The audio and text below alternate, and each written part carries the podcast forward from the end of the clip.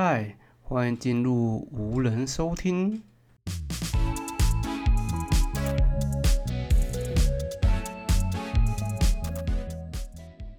新年快乐！免不俗的说说吉祥话，祝大家数钱数到吐。今年兔年，但我真的不知道关于兔的吉祥话。那好在今年都没有使用到，为什么呢？这就要聊到回娘家的事啦。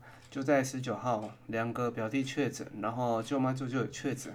那刚好他们住在阿妈家，往年亲戚回来过年都是住在阿妈家，所以理所应当他们全部都回不来了。我还跟表哥说，今年要打 Switch 打到爽啊，然后打到初三也不睡啊。谁知道这么巧啊？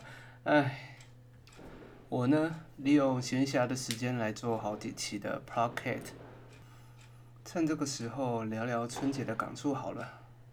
往年春节阿公阿妈都还在的时候，大家都会聚在一起烤肉，喝着一箱一箱的啤酒，聊着隔了一年的八卦，像是谁是谁交了男朋友啊，小时候在二楼躲猫猫，还躲到衣柜热得要死啊，又或者是偷偷打开 Sega 的主机玩被抓还哭啊，哎，Sega 主机讲出来，不知道你们知不知道？这真的很有年代感呢，就跟 Game Boy 一样，所以啊，事后都特别感伤啊。对这种感伤，我不知道你们会不会也有感触。反观到二零二三，大家都已经越来越少聚在一起，小朋友越来越少。想象一下，我们这些三十岁出的人，生小孩超过两个，少之又少，甚至不生，那他们以后回娘家，阿姨、姨丈这些亲戚都会变少。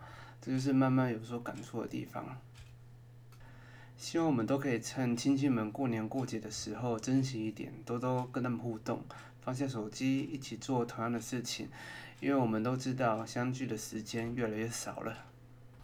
以上就是关于春节的事，好像讲到后面有点感伤哦，但还是要开心过节哦。在这边祝大家今年兔年行大运，财源广进。恭喜发财，新年快乐！你好，这里是无人收听，我们下集见。